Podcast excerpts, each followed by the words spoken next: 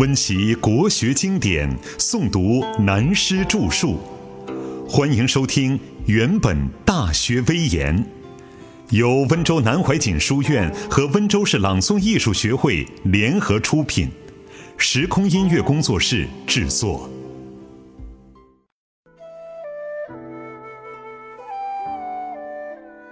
五十四，儒家经学与李唐五代。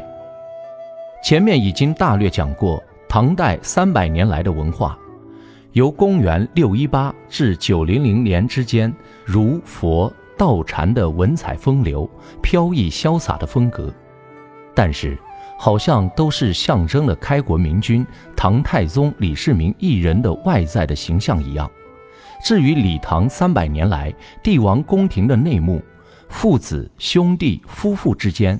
以及修身齐家治国的外望之道，可以说并不见得比秦汉魏晋南北朝以来更有什么特别高明之处。总之，从李世民起义之初的动心用意，已经深深埋下了不良的前因。他在说动其父李渊起兵的布局，是设计用酒灌醉了李渊。使他在昏昧之中奸污了隋炀帝在晋阳的两个妃子，因此迫使他的父亲不得不听从他的主意而起兵。所以就由武则天的夺权做皇帝开始，使李唐一代后世的子孙帝王们始终都在受内宫夫妇男女之间的女祸所困扰，甚至还要受那些不男不女的宦官随便摆布。因此。造成晚唐时期军阀专权的藩镇之乱，终至国王家破，以了却前因后果的一笔烂账。至于李世民在登位之初弑兄杀弟、霸占兄嫂等行为，疑惑到唐肃宗李亨以后四代之间的兄弟宗室的权位之争，如果不是介乎禅道之间的同宗名臣李密不避嫌疑的斡旋其间。恐怕在中晚唐的阶段，早就失路中原，以顶他人了。因此，我在前面说过，李世民的内在个性具备了齐桓公、小白所有的坏处，只是初唐时代的贞观政治能够听信魏征等意见的作为，作风比较开明，实在大有值得后代当家治国做领导的老板们效法之处。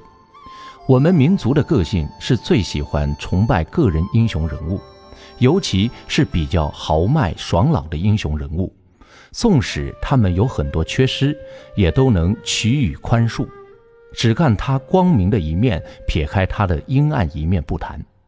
中国的民情如此，中国的历史学家们也是情有独钟的多，因此在历史上，李世民就成为中国帝王中的旷代一人了。至于晚唐时期末代李家子孙的皇帝们，外受藩镇的压力，内受宦寺的专权蒙蔽，已是由来已久的事实。这些历代在最高领导人皇帝身边的太监们，都是生殖器被阉割、不男不女、心理变态的家伙。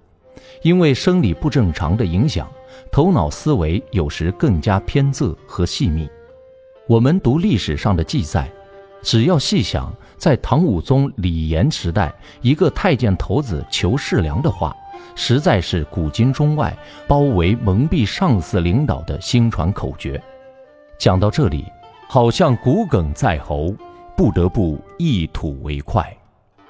我是希望一般做老板和那些做长的、圆的所有人们，都应该明白其中的道理，才能好自为之，善自为之。唐武宗也算一个少有才而未闻君子之大道的皇帝。他做了皇帝以后，心里讨厌宦官们跋扈专权的坏处，想要设法疏远处置。裘世良正是当时宦官的首领，他很聪明，已经看出了苗头不对，就赶快首先提出辞职，告老还乡，不干了。唐武宗也就马上照准。因此，在宫里一批大大小小的徒子徒孙太监们都来为他送行，并且请示他怎样抓权拍马屁的锦囊妙计。裘世良便说：“天子不可令贤。你要设法使做领导的皇帝一天到晚没有空闲的时间，常以以奢靡于其耳目，使日新月盛，无暇耕及他事，然后吾辈可以得志。慎勿使之读书，亲近儒生，比见前代兴亡，心之忧惧，则吾辈殊斥矣。他传完了秘诀，这些徒子徒孙的太监们都明白了这种道理，所以历史上记载说，其党拜谢而去。你看，这有多么的深刻可怕啊！小心啊，小心！现代和将来，当然不会再有阉割了的太监，但是具有太监类型心理变态的小智小慧、小忠小情的习气，并非没有。除非真能读书明理，达到大学明明德的学养才好啊！而且时代不同，过去要包围生在深宫内院、长在妇人女子宦士们手中的太子，生来就是要做职业皇帝的人，便要使他忙于玩乐，不可有太多闲暇的时间，懂得读书明理。现在民主时代的老板们就完全不同。所以要使他们忙于应酬会客，日理万机，再也没有精力得以静思深虑。下面的人就可推脱、扛扯、欺上瞒下、阳奉阴违，搞他自己胡作非为的主意，然后多开一些以自我为中心的会议，就强加在这是民意民主的形式主义上，实在是与古人有同样可怕的歪风。所以《大学》便说：“自天子以至于庶人，一是皆以修身为本，是最为重要的了。”五代是第二次南北朝的开始。现在我们再来看看唐末五代六七十年间乱世文化的转变，这一阶段正当儒家文化和四书五经文化连绵续绝的时期。然后便可再进入宋代，讨论儒林道学理学家们的天下。古人有言：“物必自腐而后重生，人必自侮而后人侮之。”研究历史，每一朝每一代的末期，引发政权地势变革的情况，大体归纳来说，只用“民不聊生”四个字，便可代表了一切衰败的祸因。其实，所谓民不聊生的内在因素，以及时代社会演变的外界趋势，它的前因后果太过复杂，包括有政治、经济、财政，尤其是赋税和基层社会吏治干部的败坏等等。因此，而造成历史小说上的一句名言，就是“官逼民反”的结果了。人性是重苟安而勿动乱。大至国家社会，小到个人家庭，人人所最宝贵的就是性命。如果可以瞬时安命，人们是绝对不肯起而革命的。革命一词是来自《易经》的鼎卦的象辞以及爻辞。所谓“象曰：木上有火，鼎。君子以正位宁命，鼎而革，失其义也。”社会人民碰到了木上有火、火上加油的苦难时代，就不得不起而拼命了。我们现在不是讲历史、政治、哲学的课，只是略一涉及有关问题，提起注意而已。李唐的时代到了唐僖宗李轩，公元八八零年之间，已经进入民不聊生的时代，因此而有王仙芝、黄巢等的起义造反。黄巢曾经攻进长安，自称齐帝。可是，一个经历两百多年皇室集团的政权，到底还是具有百足之虫，死而不僵的顽固力量。在他外围拥兵自卫的藩镇霸权，也绝不会让现成既得的利益随便拱手让人的。所以，皇朝的失败也是势所必至、理所固然的结果。不过由此而使李唐王权统治的结束，在历史上展开五代的一幕，这是由唐朝皇帝的部下们展开序幕的。到了公元八九零年，正当末代唐昭宗李晔的时代，在五六十年之间，全国地方藩镇军阀据地称王的强霸势力就有十三处之多。可是，在历史上习惯性的称呼这个阶段的中国史叫做五代。事实上，这都是古代读书人自号为圣人孔夫子传人的思想，学习夫子著《春秋》尊王的精神，把五代五六十年间能够在中原、长安、洛阳一带抢得李唐覆灭之后的王位的，才认为是继统的王朝。因此，撇开当时全国各地的称王称帝的都不入格，只以在河洛称帝的为继统，所以叫他为五代了。即使如欧阳修、朱熹他们号称自己为公正严明的大文豪、大史笔者，也仍然难以去掉这种盲点。欧阳修的新五代史和朱熹的子阳纲目，何尝不是如此呢？俗话说得好，习惯成自然。那么，我们就照这个自然的习惯，大约介绍一下五代王朝那些称帝称王的乱世英雄吧。开始第一代的后梁太祖朱温，在唐僖宗的时代赐名为朱全忠，他的本名叫朱三，他是跟黄巢起兵造反的人，黄巢兵败。他就见风转舵投降唐朝，又改名字叫朱晃，字匡胜，结果谋杀唐昭宗，废了唐哀帝李柱，自称梁帝，在位六年被儿子有圭所弑，另一个儿子有贞继位十年，史称后梁末帝。接着便是后唐李存勖，沙陀郡新疆境内人，史称为胡人，实际上。他的祖先早已是归化汉族的西北边区民族，他袭其父李克用的晋王爵位，号召为李唐复仇，灭了朱良而自称皇帝，叫做后唐庄宗。开始很英雄，做了三年皇帝，又死在伶人戏子的手里了事。清初的名诗人严遂成有一首咏李克用的名诗。很少有人有此手笔。英雄立马起沙陀，奈此朱良跋扈河？只手难扶唐社稷，连城五庸尽山河。风云帐下旗儿在，鼓角灯前老泪多。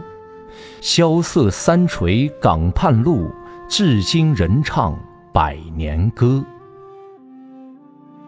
李嗣源的《向天祷祝》，继他而起的后唐明宗李嗣源真还不错，比较老实可敬。他是李克用的养子，也是西北边区归化汉族的代北人。因后唐的变乱，被大家所推举立为皇帝，在位八年。在他登位的时期，北方少数民族的契丹也已经开始称王称帝了。李嗣源做皇帝不太作怪，突出的有三件事值得为他褒扬：一，当他在位的第七年，命令国子监等于国立大学校正九经、诗、书、易、礼、春秋三传、论语、孟子，刻板印卖，实在公元九三二年，这是历史上在唐代以后提倡儒家学术的第一次盛举。二，他的儿子秦王从容喜欢作诗，据浮华之士高年等于幕府，语相唱和，颇自经伐，经常聚集一些华而不实的浮夸子弟，如高年等人，互相吟诗唱和，而又还自认为很高明，很了不起。李嗣源便对他说：“吾虽不知书，然喜闻儒生讲经义。”开义人治思，我虽然没有读过书，但是喜欢听那些读书儒生讲五经的道理，实在可以开阔人的智慧和思想。吾见庄宗好为师，将家子，闻非素习，图取人窃笑，如勿笑也。以前我看庄宗喜欢作诗，其实我们都是将门之后的子弟，诗文素来不是专长，会被别人背后偷偷的笑话，你切不可学样啊。他有此见解，的确高明。可惜有些人偏要舞文弄墨，真不及李嗣源有自知之明。宋初在赵匡胤手里灭了南唐，俘虏了李后主李煜，赵匡胤便说：“李煜如果把做诗词的心思用来治国，哪里会这样轻易被我俘虏呢？”三，历史记载，李嗣源在做皇帝的几年中，每夕于宫中焚香祝天曰。某，我李嗣源，胡人，因乱为众所推，因为乱世被大家推举，不得已做了皇帝。愿天早生圣人，未生明主。过去历史学家相信，因为他的诚心感应，所以宋太祖赵匡胤就在这个时期出生在甲马营中。是不是迷信，姑且不论。但是李嗣源的这种用心，就不能不说是他的诚意正心之德了。不要说五代时期所有别的英雄帝王们没有如他的真诚和谦让之情，恐怕千古以来能够肯自向天祝告说出此话的，还找不出第二人呢。每读历史到此，常为他真诚的为国为民之心所感动。必然低眉敬礼，这也实在是很感人的历史故事啊！有这种存心的人，还可对他有民族歧视之见吗？但从李存勖开始称帝的后唐，经李嗣源继位称明宗，先后只有十一年的时间。李嗣源死后不到三年，后唐也就亡了。跟着称帝的就是历史上第一个作为契丹傀儡皇帝的石敬瑭，号称后晋。他也就是割让燕云十六州地区奉献给契丹的儿皇帝，因此而开创了宋朝开国以来黄河以北成为辽金元三朝的根据地，形成中国历史第二次南北朝的三百年局面。但石敬瑭的后晋也只有十二年的时间，就转入他的部将刘知远的手中称帝，改国号为后汉，做了一年皇帝便死了，由他的儿子刘承佑继位称影帝，也只多了三年就完了。后唐李存勖、后晋石敬瑭、后汉刘知远三代都是沙陀人，只是氏族不同而已。所以在旧史上叫他们为沙陀三大族的胡人。接着由后汉的部将郭威篡位称帝，改国号为后周，做了三年的皇帝也死了。他没有儿子，就由他的养子，也便是他妻子的内侄柴荣接位，称为世宗。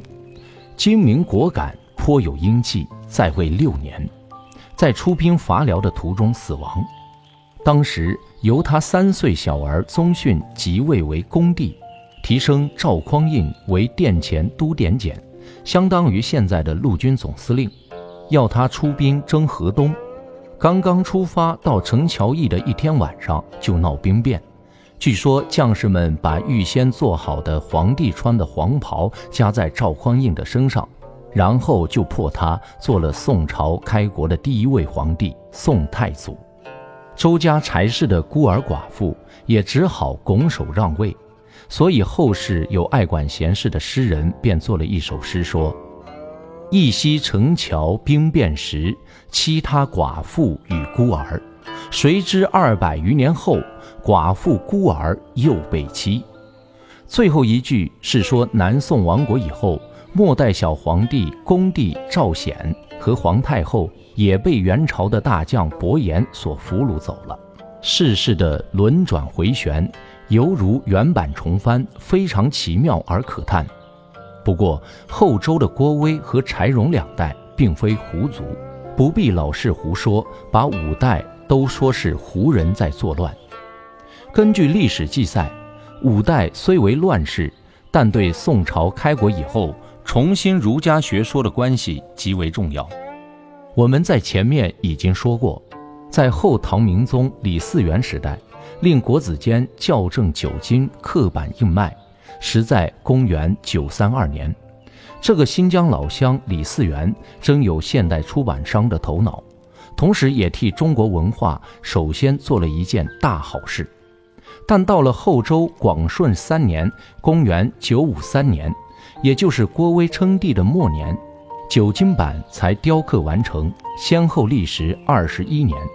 同时，在四川后蜀的孟昶也同意四川刻版印九经。